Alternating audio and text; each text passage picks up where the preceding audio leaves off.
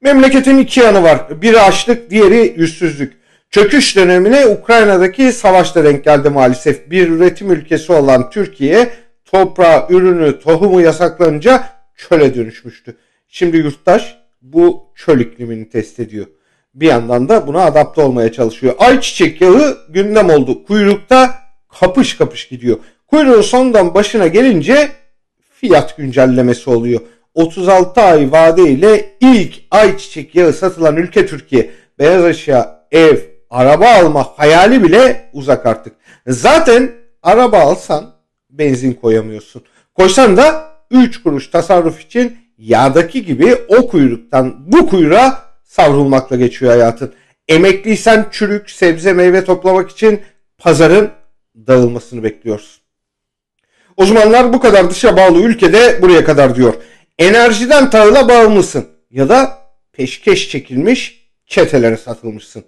Rusya'dan e, tahıla muhtaç olursan ekmek e, 7 lirayı görecek kaygısını yaşaman doğal olur.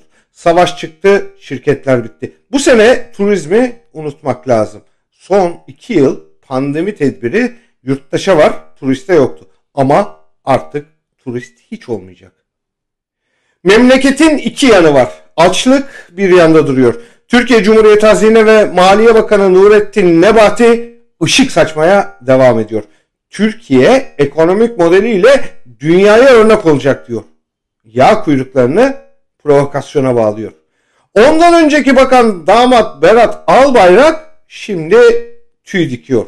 Burası e, çok amelli. Burası çok önemli ismi kitabı bu hafta raflarda. Suç İşleri Bakanı Süleyman Soylu ise yağ ve benzeri gıda ürünleri üzerinden provokatif paylaşımlar yaparak halkı yanlış yönlendirenler hakkında gereğinin yapılacağını açıkladı. Bu sırada halkın kuyruktaki perişan hali arşivlenmişti. Hemen akabinde emniyet görevi devraldı. Emniyetin yaptığı açıklamada provokatif paylaşımlarda bulunan 45 Twitter hesabı hakkında işlem başlatıldığı duyuruldu. Türkiye'de muhalif olmaya gerek yok. Ülkenin bölünmez bütünlüğüne, vatana ve millete düşman sayılmak için açım demek yeterli. Rütük Başkanı Ebu Bekir Şahin de sosyal medya hesabından paylaştığı açıklamada haber bültenleri ve yorum programlarında gıda fiyatları konusunu işleyen televizyon kanallarını uyardı. Şahin, kanalların ilgili kurumların açıklamalarını aktarmalarını istedi. Resmi açıklamalar. Nebati resmi açıklama. Nebati doğru söylüyor. Bu yeni bir model. Dünyada emsali yok. İktidar baskı ve gözdağı ile enflasyonla mücadele ediyor. Yandaş da elinden geleni yapıyor. Evde içki üretmekten ayçiçek yağı damıtmaya geçtik. Yeni Şafak farkıyla. O haber de boş durmuyor. Artık inanan yok ama azimle haber yapmaya devam ediyorlar. Avrupa'da akaryakıt fiyatları rekor kırmış. Tüm zamanların zirvesindeymiş.